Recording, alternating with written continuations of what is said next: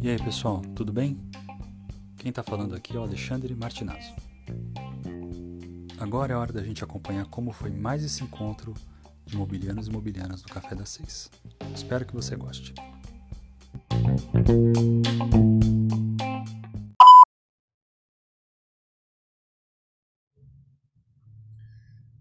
É isso aí, estamos começando mais um Café das Seis aqui.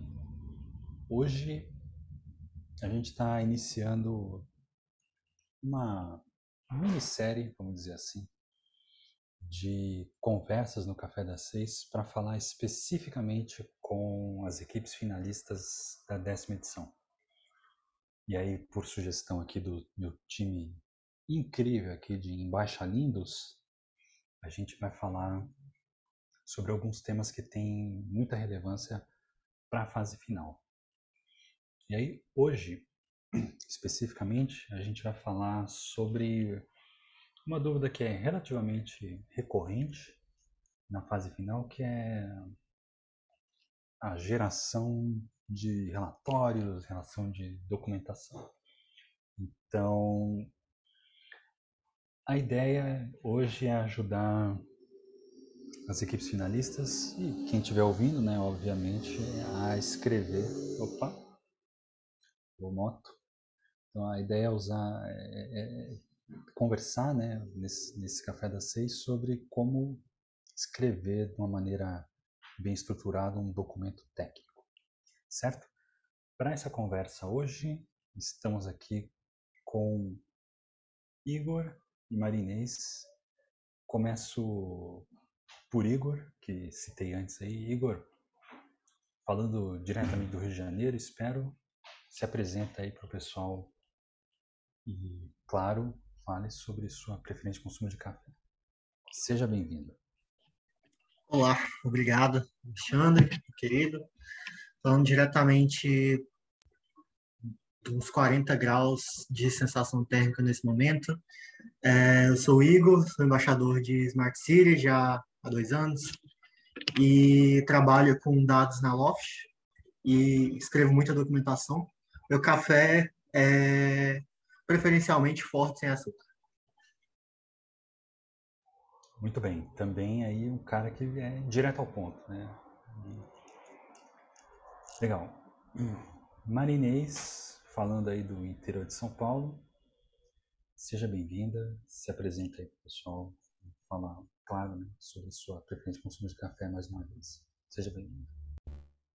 Olá, pessoal. Bom, como a Ale falou, sou do interior de São Paulo. Aqui não tá 40 graus, mas deve estar uns 30, né? mais ou menos. É, eu sou agora oficialmente doutoranda na UFSCar. E eu trabalho, eu sou engenheira florestal, então meu trabalho é com tecnologias florestais e o meu café, ultimamente, está sendo um cappuccino, mas um pouco mais forte, com a finalização do mestrado e tudo mais. É interessante que a gente tem pego aqui, a, desde janeiro, aqui, toda a evolução da marinês no consumo de café. E agora também já pegamos a transição aí de mestranda para doutoranda, né? Também. Muito bem. Nesse ponto, ela já cheira o pó direto e acabou. O pó de café, no caso. Com certeza, né? Obviamente. já tá, tá sabendo legal.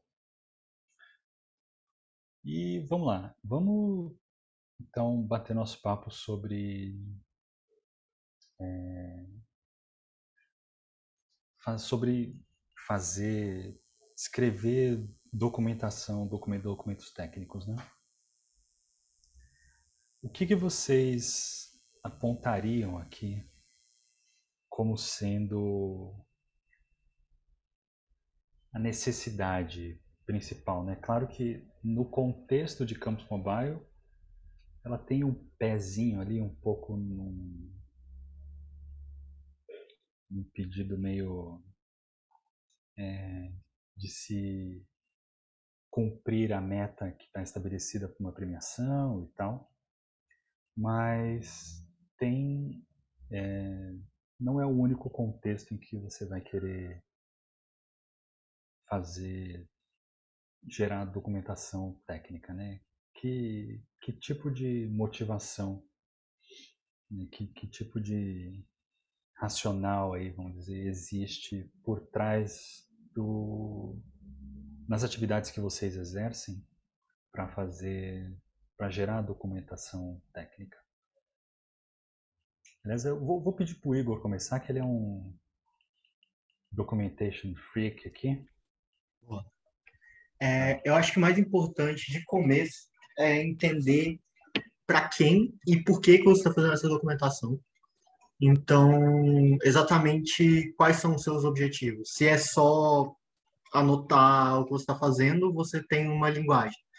Se você pretende mostrar para as outras pessoas, tem outra linguagem. Você tem que basear a sua linha de raciocínio e a estrutura do que vai ter na sua documentação a partir disso. Então, quando. Bem, aí já vai uma dica que é comece a documentação assim que você começar a fazer o que quer que você esteja fazendo. É, use isso como parte do seu processo criativo, do seu processo de desenvolvimento. Então, se você está desenvolvendo um projeto, já vai escrevendo tudo de começo no documento, já esboça uma estrutura básica ali, mas entenda o seu objetivo. Se o seu objetivo é mapear para você é, você escreve de um jeito. Mas normalmente eu acho que o ideal é escrever como se outras pessoas fossem ler. Cara, eu nem sei se eu respondi. Eu acho que uma outra coisa é, importante é a gente meio que sair um pouco da bolha acadêmica, mesmo eu estando entrando novamente para o âmbito acadêmico, mas a gente conseguir separar, porque muitas vezes, por a gente estar tá na graduação, por a gente vir com, com aquela coisinha meio regradinha de introdução, material e métodos, resultados, conclusão, e querendo ou não, quando a gente vai apresentar um projeto para outros âmbitos que são fora da academia, porque né, quando a gente está falando de inovação e tecnologia, ela não fica né, apenas na academia, ela vai para fora. Se a gente entregar uma, um projeto desse jeitinho, muitas vezes uh, uma empresa pode não ler, ou um investidor pode não ler, porque tem informações ali que são desnecessárias, como o Igor falou, você tem que saber muito bem do seu público. Então, eu acho que o principal é tentar sair um pouco dessa bolha da academia, mas ainda com, com o rigor da academia, né? O rigor técnico de erro de português, de estrutura, mas tentar dar mais um pouco a sua cara para o projeto e demonstrar o que você quer naquilo, né? Se for um projeto para investidor, você tem que mostrar os seus ganhos, né? O que, que o que, que você quer com aquele investimento. E daí não, não vai adiantar muito você ter uma introdução. Pode ser uma introdução sobre o problema, pode ser outras informações que ele olhe aquilo e fale, bom, eu vou investir nisso. Então, eu acho que esse é um ponto bem interessante. Legal, acho que vocês destacaram algumas coisas importantes aqui que eu acho que vale a pena explorar um ponto ou outro, né? É, primeiro, acho que a questão fundamental aqui é esse tratamento para a documentação como se fosse um produto, no fundo, né? Porque vamos direcionar para o público que interessa. E aí, pescando aqui da fala de vocês, eu tô eu vou fazer uma extrapolação aqui talvez que me permitiria dizer que é, tem vamos dizer dois públicos vou fazer uma divisão muito simplista aqui dos públicos possíveis né? Para isso de uma maneira bem grosseira. Talvez um público interno ou seja pensando que quem vai consumir a documentação são as pessoas, os times que desenvolvem um determinado projeto, uma documentação externa na qual é, cujo cujo objetivo é apresentar um conjunto de resultados para pessoas que vão que não estão diretamente envolvidas no projeto, mas podem ter alguma relação, né? Como estão falando aí, pode ser um, pode ser é, comunicar para ampliar é, eventualmente o alcance do público, pode ser para captação de recursos financeiros ou não financeiros, etc. E aí, é, queria entender de vocês, primeiro, se é isso mesmo, né? Se é assim que vocês costumam, se essa é uma visualização válida, né, do ponto de vista de vocês, e se sim, como que vocês costumam estruturar as informações e, e dados, eventualmente, para essas é, para a montagem desses dessas duas categorias grosseiras que eu, que eu expus, né, de documentação interna e documentação documentação para o documentação para fins de desenvolvimento do projeto e documentação para fins de comunicação e, e outras questões. O que vocês acham? É, para fins de documentação do projeto, eu gosto de ver todos os pontos. Então, começar pela motivação do projeto, ou desse, dessa subparte do projeto. Realmente, a primeira coisa que eu coloco sempre é um sumário. É, e logo de começo também as questões não resolvidas, que facilita muito para quem vai só ver o projeto, já entendeu o que, que tem de problema. Aí o resto depende muito do projeto, mas eu diria para você ir documentando é, realmente numa ordem lógica, no sentido de é, o que você vai fazer primeiro ali, e de forma que quando a pessoa chegue no final, ela consiga entender todos os passos que você fez, tudo que você encontrou, todos os problemas, etc., até chegar no ponto atual. E referências, obviamente. É, pra, já para para divulgação, assim, você vai fazer documentação para mandar para alguém ou para alguma empresa, investidor, você tem que definir muito bem os seus objetivos e a estrutura vai depender muito disso. Então, assim como a Maria Inês falou, cara, se o que você quer é escrever uma documentação para conseguir investidor, você não vai fazer uma introdução lá, fazer toda a historinha. Cara, você tem que mostrar os seus dados, tem que mostrar é, a previsão e as outras coisas você quer só realmente esboçar. Então, novamente, é, documentação interna tem que ser mais detalhada, muito mais. Documentação externa vai de acordo com o seu objetivo. Ok, Marinês? É, no nosso caso, né, no caso da, da Tree Arbor Tech, né, agora focando no, no lado empresa, no, no lado acadêmico, é, eu acho que a gente tem dois estilos de documentação, três estilos de documentação interna e um estilo muito claro para documentação para fora, né, em que a gente para para fora, né, para para outras pessoas a gente coloca muito a nossa cara. Então, a gente foca muito nas nossas cores, na nossa imagem, em layouts que são realmente a cara da tree, em que a pessoa, quando olhar, independente de qual documentação que seja, vai lembrar muito facilmente da nossa empresa. Já para documentação interna, a gente tem é, os nossos memorandos de entendimento, que são uma coisa muito mais jurídica, né? uma fala muito mais robusta e uma interface muito mais séria, a gente tem a patente, que tem uma, uma interface que não tem quase nada a ver com a gente, né? Totalmente uma coisa quase acadêmica, super técnica, sem muito falando da empresa. E as nossas documentações mesmo, que já são, é, muitas vezes são no papel ainda, a gente não faz às vezes muito digital. A gente faz, cada um faz a sua anotação e a gente vai colocando no Drive e depois juntando e analisando. Então, eu acho que a gente tem várias faces aí de documentação e eu acho que com isso mostra que o importante da documentação não é o estilo, mas sim como você se sente confortável em fazer, né? Porque a patente e o memorando de entendimento são coisas que são mais regradas, vamos dizer assim, né? Elas têm um jeito correto de serem feitas para não ter nenhuma falha ou nenhum problema depois. Mas a documentação interna e a documentação, principalmente a documentação que você vai mostrar para o público, ela, você tem que estar muito seguro e muito tranquilo de como ela é, né?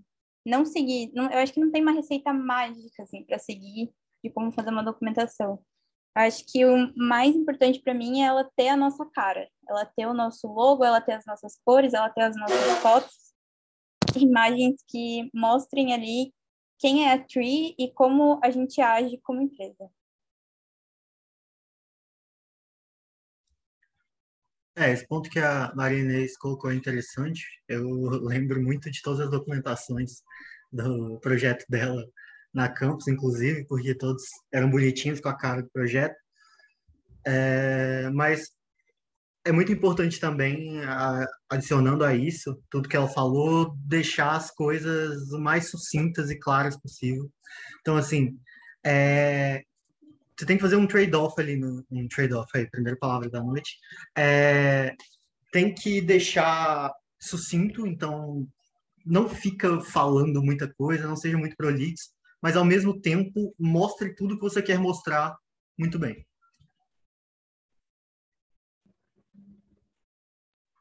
Legal. E bom, então aparentemente vocês também concordam comigo né, nessa divisão tanto de documentação interna e externa, assim. É, e aí, pensando nessa é, nessa divisão simples, né? Eu acho que tem, é, eu, eu, consigo imaginar que algumas é, alguns, algumas categorias de atividade passíveis de documentação que eu queria entender de vocês é, que tipo de, uh, de estrutura vocês usam e talvez até que tipo de é, estratégia de coleta de dados é necessária para cada um. Então, por exemplo, vou dar, é, fazer, só colocar duas categorias muito simples aqui. De novo, né? Tentando simplificar ao máximo, e se vocês quiserem colocar outras categorias distintas, vocês fiquem à vontade.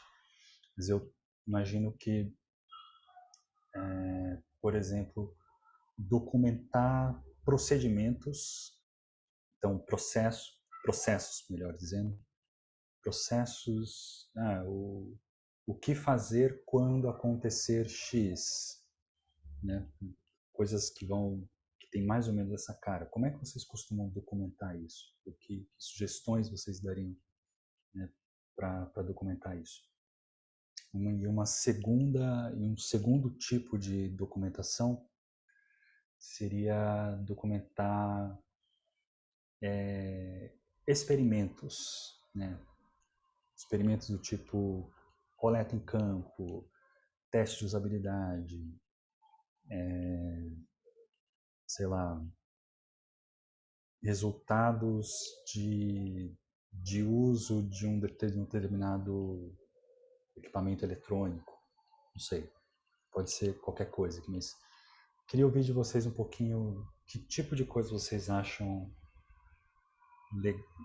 é, que tipo de estrutura, melhor dizendo, vocês acham legal de usar para cada um desses, é, esses tipos de, de documentação lá, necessárias então para falar de é, de novo né de experimentos versus é, processos se é que vocês diferenciam né vocês acham que é, usa o mesmo tipo de documentação ou não vai lá Cara, documentação de processos praticamente te implora por um fluxograma. Né? Então é, é muito simples o que você realmente precisa fazer. Sempre que tem processos, a melhor coisa para fazer é colocar um fluxograma ali. Então é, usar todas as estruturas visuais que você tem e detalhar o que for preciso detalhar em texto.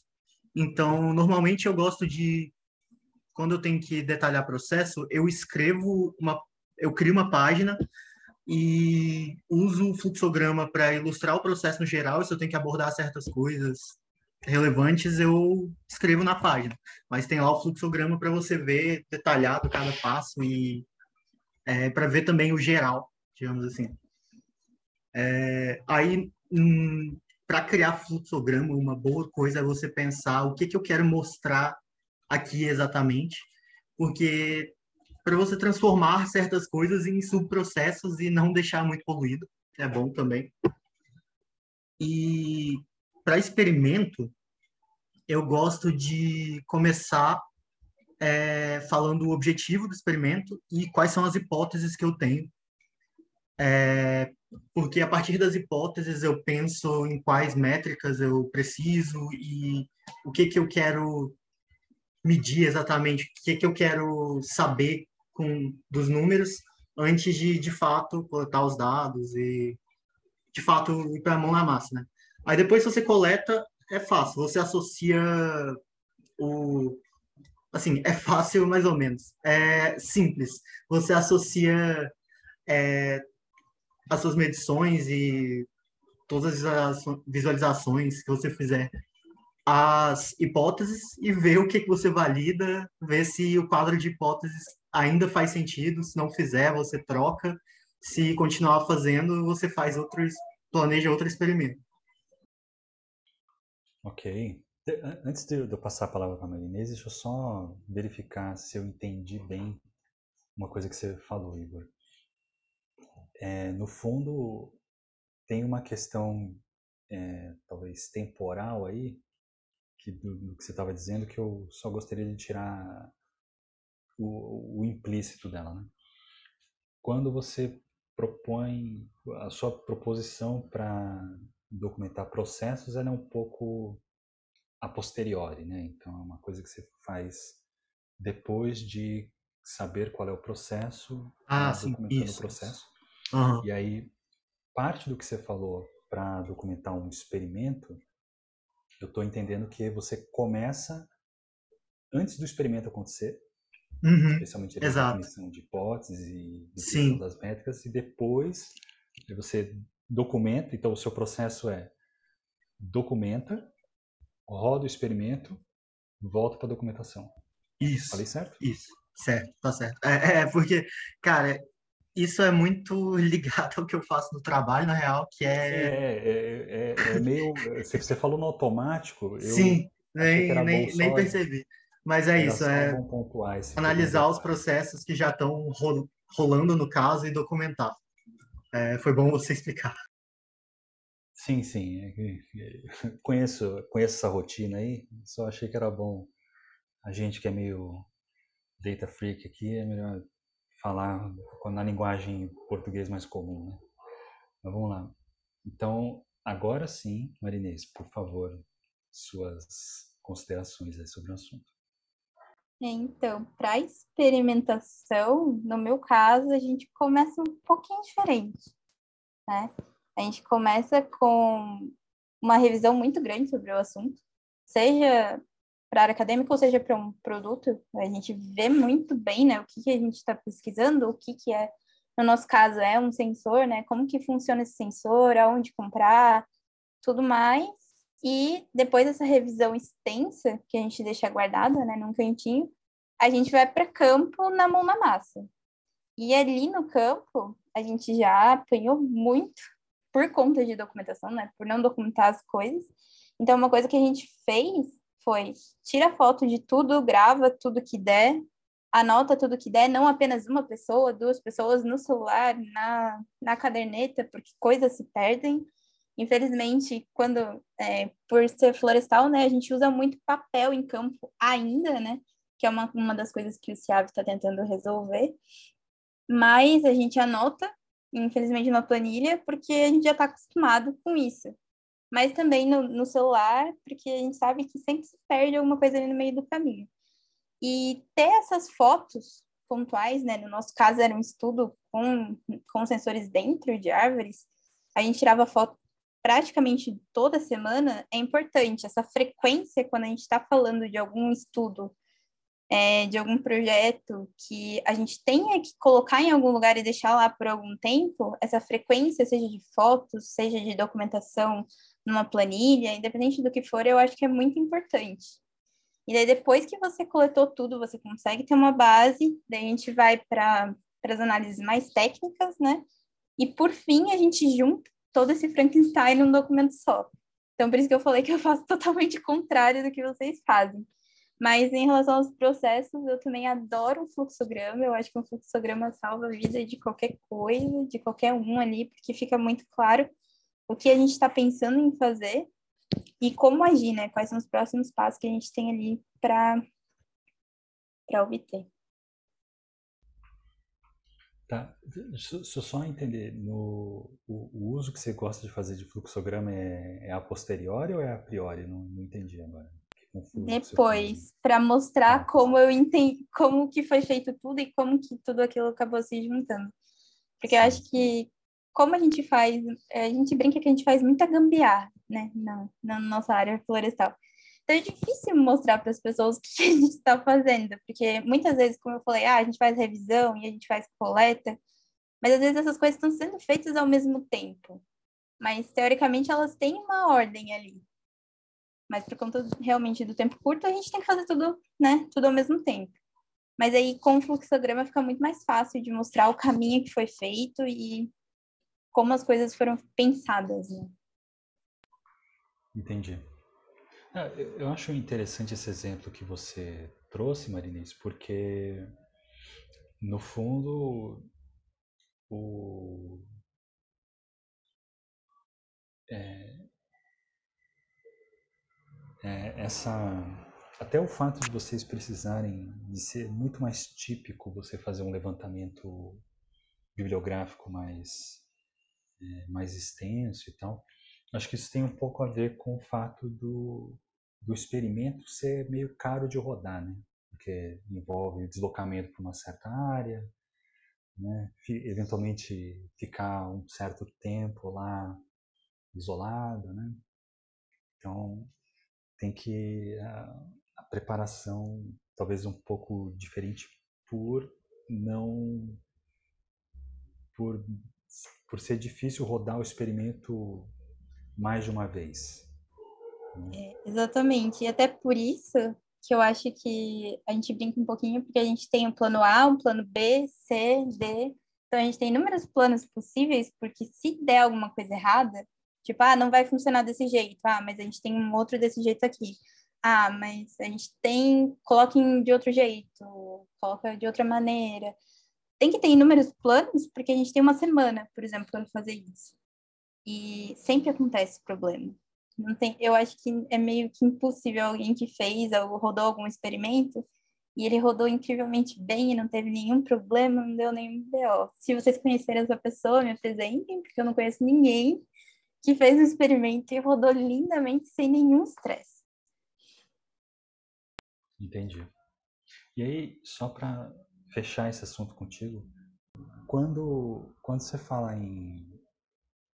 É, você falou que vocês fazem meio que tudo que dá lá na concentra tudo que é atividade nessa nessa nesse tempo que vocês têm em campo e depois tem que voltar e consolidar um, um documento que seja né, que tenha um raciocínio que tenha um, uma ordem lógica lá etc para falar do, do que aconteceu.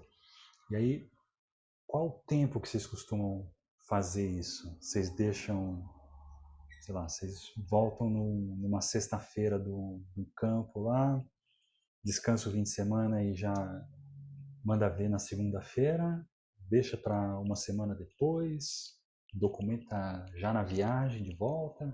Como que é que vocês costumam fazer com relação ao tempo para consolidar esse documento?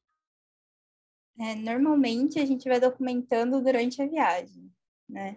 para exatamente a gente não perder alguma coisa que talvez a gente não anotou ali na hora, ou não gravou, ou não tirou foto, mas alguém lembra. Se a gente deixar um fim de semana ou uma semana, já vai esquecer, e daí, caso a gente volte ou caso dê algum problema, a gente não vai ter aquela mini observação que pode ter sido, por exemplo, no nosso caso, um inseto que apareceu ali enquanto a gente estava instalando. Que pode, pode não ser nada, mas a gente percebeu que era alguma coisa. Então, são informações que a gente acabou deixando passar, né? Pode deixar passar por conta dessa demora, né, de fazer um documento que acabam sendo cruciais, que a gente pode, pode olhar e falar, nossa, eu não sei por que, que isso aconteceu, mas se a gente tivesse feito essa documentação, mesmo que não seja a documentação final, né? Colocar, expor todas as ideias ali, né? Colocar todas as gravações, transcrever as gravações, porque a gente faz algumas gravações porque fica mais fácil, né, no campo, para a gente não perder nenhum tipo de informação. É, uma, uma sutileza interessante, assim, também da diferença que, de ordem que você deu, é pensar no contexto que quando você está fazendo um desenvolvimento de produto ou quando você está é, fazendo uma pesquisa, realmente você tem que começar da documentação não só para ver o que já existe, mas também para entender melhor o contexto que você está inserido, né? Na, quando você está trabalhando para uma empresa, você só olha lá o painel, o que, que, é isso? Por que, que esse indicador está caindo? O que está acontecendo aqui? Então, você já, já recebe o problema, sabe? Então, são contextos diferentes que requerem abordagens diferentes. Boa, bem lembrado. É... Bom, gente, eu queria agora falar um pouco mais de, de aspectos gerais, assim, né? E o, o primeiro deles, é, eu gostaria de entender as diferentes ferramentas que vocês gostam de usar para documentar diferentes situações ali. Então, que nem a gente falou de documentos externos, a gente falou de documentos internos para processos, documentos é, documentos internos de, sei lá, talvez experimentos, vocês acabaram não trazendo mais nenhum outro, né? mas a gente poderia falar talvez de documentação até de fosse código ou qualquer coisa do tipo, mas queria entender de vocês que tipo de ferramentas vocês gostam de usar. Vocês já deram um exemplo aí do do fluxograma para documentar processo, mas será que a gente podia comentar ferramentas mais específicas, assim, sei lá, um, um editor de texto, algum criador de fluxogramas que vocês usam, pra, ou se vocês usam ferramentas diferentes para processos diferentes, para documentos diferentes? É, eu gosto muitas vezes de só começar no Google Docs mesmo para ter fazer um fazer ali um, um guia básico do que eu quero escrever, um, um outline, se você me permite. É, e depois eu migro para qualquer que seja a ferramenta de documentação mais robusta que eu estou usando. Normalmente o Notion ou o Confluence, que você vai juntar todas as documentações em em, em grupos e fazer mais bonitinho, digamos assim. Para fluxograma, eu gosto muito do Mira, mas eu também já usei o Draw.io e qualquer um serve na real, sendo grátis, serve. Mas é basicamente isso. Ok. Eu também gosto muito do Notion. Eu uso ele para praticamente tudo, para guardar praticamente tudo também. É, para edição de texto, por conta da gente seguir uma, uma linha mais portfólio, a gente optou mais pelo Canva, né? Que é o queridinho de todos de edição de texto aí. Eu acho que é o mais fácil para quem está iniciando, para você conseguir realmente colocar a sua cara no, no projeto. É, em relação a experimentos, a, a maioria fica dentro do Notion, usando uma documentação como Word mesmo, né, no primeiro momento, ou às vezes diretamente no Notion. Mas eu acho que o que a gente usa normalmente são esses. A gente começou um pouco do Trello, mas a gente usa o bom e velho Kanban na parede, aqui na minha frente, né? E o caderninho, né? A gente tem inúmeras anotações que estão digitalizadas, o Google Drive também, né, é uma, uma ótima ferramenta para essa parte de digitalização, porque, querendo ou não, eu acho que a gente é mais da velha guarda ali, que adora ter um papelzinho ali para rabiscar, para anotar alguma coisa. E eu acho que no nosso caso, né, no caso florestal, tem algumas, né, algumas bases assim que a gente usa muito, né, para documentação. É, tanto documentação estatística, né, que a gente usa o R, daí a gente usa o R Markdown, né, que daí é mais parte para para meio que um código. E também tem geradores de mapas, banco de dados que a gente utiliza bastante. E para fluxograma eu gosto exatamente os mesmos do Igor ali, mas o Canva também faz uns fluxogramas bem legaisinhos, dá para dá para arrumar. E para quem não gosta do Canvas, o PowerPoint está muito melhor do que ele era antes. Então, eu realmente me surpreendi quando abri agora. Ele está com umas funcionalidades bem legais que eu acho que vale a pena. Legal, boas dicas aí, então.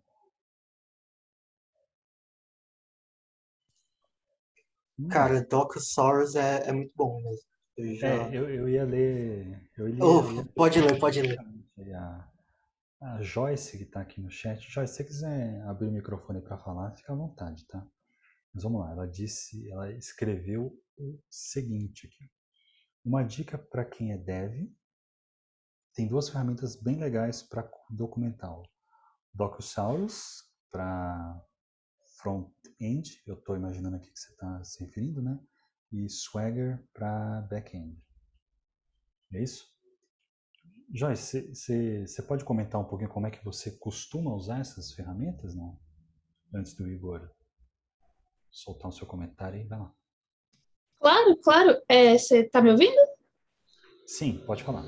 Ah, perfeito. É que eu estou com o ventilador ligado, eu achei melhor mandar só no chat. Mas, basicamente, o Docsaurus a gente usa para documentação de código de front-end, seria coisas, é, componentes, coisas de tela que você queira mostrar na sua aplicação, até um pouco para back, e ele parece muito com a documentação do React Native, para quem tem conhecimento.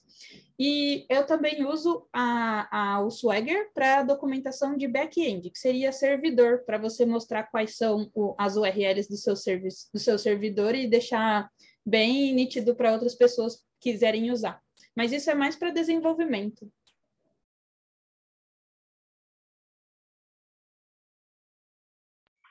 Legal, obrigado pela dica aí.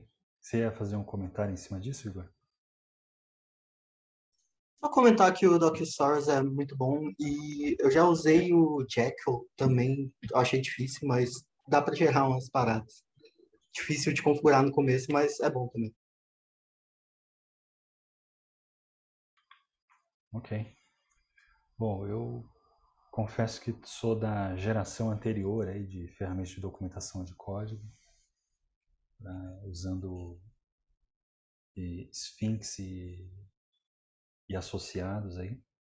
Então, bom sempre me inteirar do, do dev jovem aí, usando novidades. Obrigado pelas dicas. É... Vamos lá.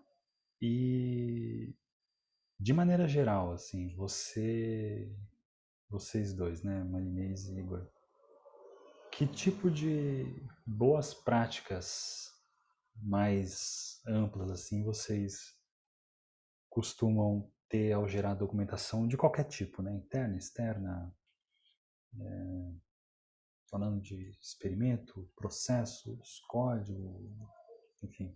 Que tipo de coisas vocês gostam de, que tipo de boas práticas vocês têm em mente ao começar a gerar documentação, ou até antes de pensar, antes de começar a gerar documentação, ou eventualmente depois que a documentação está finalizada, né? Se vocês têm alguma boa prática em, algum desses pontos assim. Se chegar a cinco páginas, eu gosto de colocar uma tabela de conteúdos, pelo menos.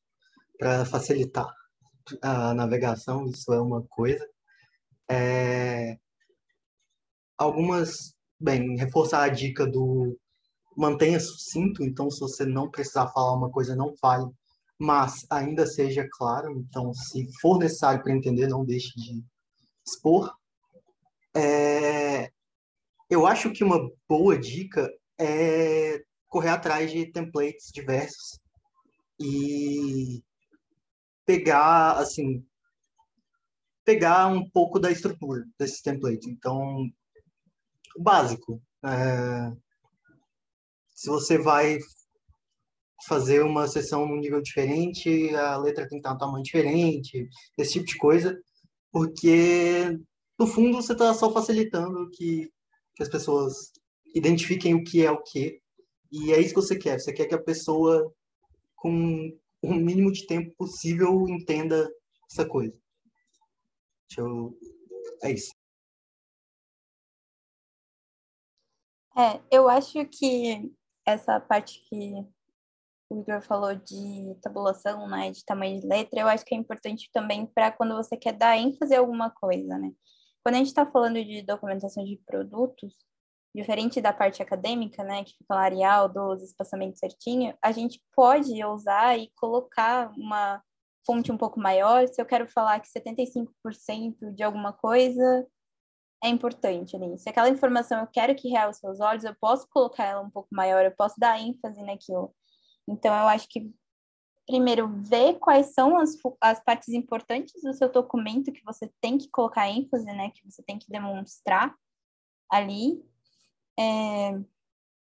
E, infelizmente, escrever, né, que muitas vezes a gente acaba ficando com essa preguiça, mas a gente sempre começa com super documentos cheios de coisas, cheios de informações, e ali a gente vai cortando para a gente conseguir ter um documento mais sucinto, como o próprio Igor falou.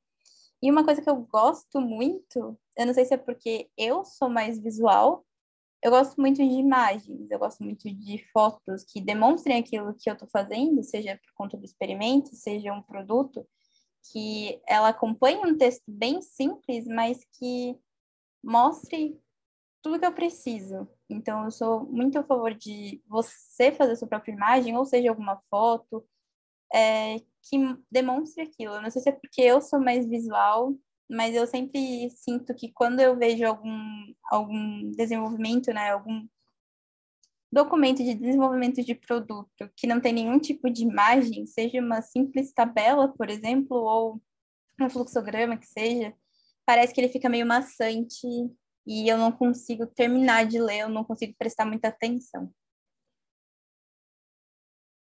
Eu lembrei de uma coisa importante, que é dar exemplos quando possível. Tinha esquecido esse detalhe, mas isso é uma coisa que eu tento fazer o máximo. É, se você vai definir alguma coisa, se você vai fazer qualquer coisa desse tipo que dê para dar um exemplo e a pessoa vai entender melhor com o exemplo, dê o exemplo.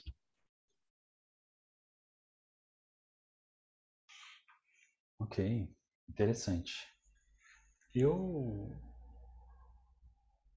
pessoalmente gosto também de é, ao escrever eu sempre procuro escrever como se eu estivesse escrevendo para mim mesmo daqui a seis meses, que é quando eu não vou lembrar do que eu estava fazendo hoje. E aí eu, eu gosto de eu sempre procuro documentar para facilitar minha vida no futuro. Não sei se vocês já estabeleceram isso, se vocês, como por serem mais jovens do que eu, eventualmente não têm tantos problemas de memória aí, né? Então, mas eu, eu gosto de escrever com essa, com essa mentalidade, com essa, com essa premissa, talvez, em, na cabeça aí. Mas enfim. E aí, para a gente fechar, se ninguém tiver pergunta, né? Eu queria ouvir de vocês um pouquinho é, sobre que sobre as especificidades que vocês eventualmente enxerguem aí para a documentação que a gente coloca como parte das entregas aqui no Campus Mobile, né? Para talvez conectar essa conversa com com o momento que as equipes finalistas estão vivendo agora, né? Primeiro, né? Que tipo de documentação vocês acham que se encaixa melhor para o né, que, que, tipo de que tipo de documentação se encaixa melhor para cada uma das das entregas que têm que ser feitas? Que tipo de estilo vocês acham mais apropriado para para documentar essas entregas? Enfim, queria, queria ouvir um pouquinho de, de vocês assim, é, se, se, as especificidades do Campus Mobile trazem é, algum tipo de necessidade que precisa ser é, resolvido de uma maneira diferente do que a gente conversou até agora. Para começar, não precisa dar tanta ênfase no contexto, porque para as entregas especificamente, você, a pessoa já sabe exatamente o que você quer mostrar. Então, pode pular essa parte nesse caso, mas aí vai, assim, a Maria Inês provavelmente vai falar, cara, as documentações dela eram absurdas, bonitas e tal, mas pelo menos não entregue só um TXT, um, sei lá, só um parágrafozão, sabe? Faça uma estrutura bonitinha, é, realmente documentando e para que a pessoa que está lendo entenda o passo a passo que você teve até atingir os resultados da entrega. Mas, claro, se você conseguir fazer um, uma coisa na identidade visual da sua marca, do seu projeto, é melhor ainda. É, uma coisa que eu sempre acabo falando, né, para as equipes que a gente de Smart Farms é tenta dar um pouco da sua cara para o seu documento. Não quer dizer que o seu documento ele tem que ser totalmente da cor da sua marca, com a sua logo, é, feito num, de um jeito mirabolante. Eu acho que é o jeito que você se sentir confortável. Se você se sente confortável pegando pelo que a gente viu, cada meta ela tem um tópicozinho ali. Se você pegar cada tópicozinho e você escrever um parágrafo que seja simples, claro, que mostre o que você quer, que todo mundo entenda o que você está escrevendo, é um jeito de entrega. Se você prefere uma coisa mais elaborada, como a gente preferia por ser um pessoal muito mais visual, tudo bem também. Então, eu acho que você tem que se sentir confortável, mas tentar trazer um pouco da sua da sua empresa, né? Vamos dizer assim. para mostrar também um pouco de crescimento e amadurecimento, porque você vai poder utilizar esses, essas metas, né, que esses entregáveis, talvez em algum outro processo, em algum processo de aceleração. Então, eles vão, eles não são apenas metas que vão ser entregáveis para cá, né? Elas são importantes. É, as oficinas também, elas acabam trazendo muitas coisas que podem vir para esses entregáveis, né? Por exemplo, a de matriz CSD, que foi agora, ela pode, podia ser uma introdução de base para a meta que foi entregue, né? De como que eu cheguei nessas hipóteses e como melhorar essas hipóteses. Então, utilizar e abusar das oficinas, eu acho que também é essencial, porque elas vão vir próximas de metas em que você pode utilizá-las, né? E, e, como o Igor falou, não entrega apenas um documento TXT em que tenha apenas um texto jogado, que isso também demonstra um pouco de falta de comprometimento, que a gente sabe que vocês são finalistas, chegaram até aqui, então comprometimento já é máximo. E daí você fizer uma entrega bem, bem assim, meio jogada, é um pouco estranho, né? Mas não precisa ser uma coisa elaborada, é só uma coisa que você se sinta confortável e que demonstre um pouco da, da cara de vocês, sem deixar de cumprir os entregáveis da meta. Não sei se ficou confuso, mas é basicamente isso. Bom, é, para mim, acredito que sim. Tem que... Ouvimos aí das de finalistas presentes se de repente alguma outra questão precisava ser esclarecida ainda. Mas, mas acho que é isso, né, gente? Passamos por todos os tópicos que a gente precisava passar e e acredito que não tem dúvida de ninguém aqui. Ale, uma coisa que eu queria complementar é que vocês têm uma ajuda essencial, né? Tem os embaixadores de vocês, em que vocês podem mandar as documentações, eles podem dar as opiniões deles, né? De o que pode ser melhorado, ou se, por exemplo, está muito ruim de entender o texto. Então, usem e abusem dos embaixadores aí, que eles estão para ajudar. Ah, sim.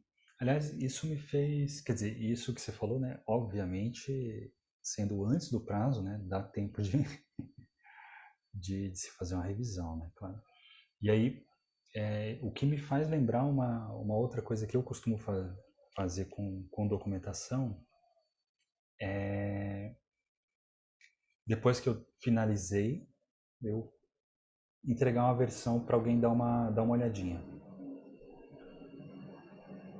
E aí, tipicamente já dá para sacar se os, os, erros mais primários ali já, já dá para já dá para entender se ficou se, se, se, eu vou precisar corrigir alguma coisa muito ruim ou não, né?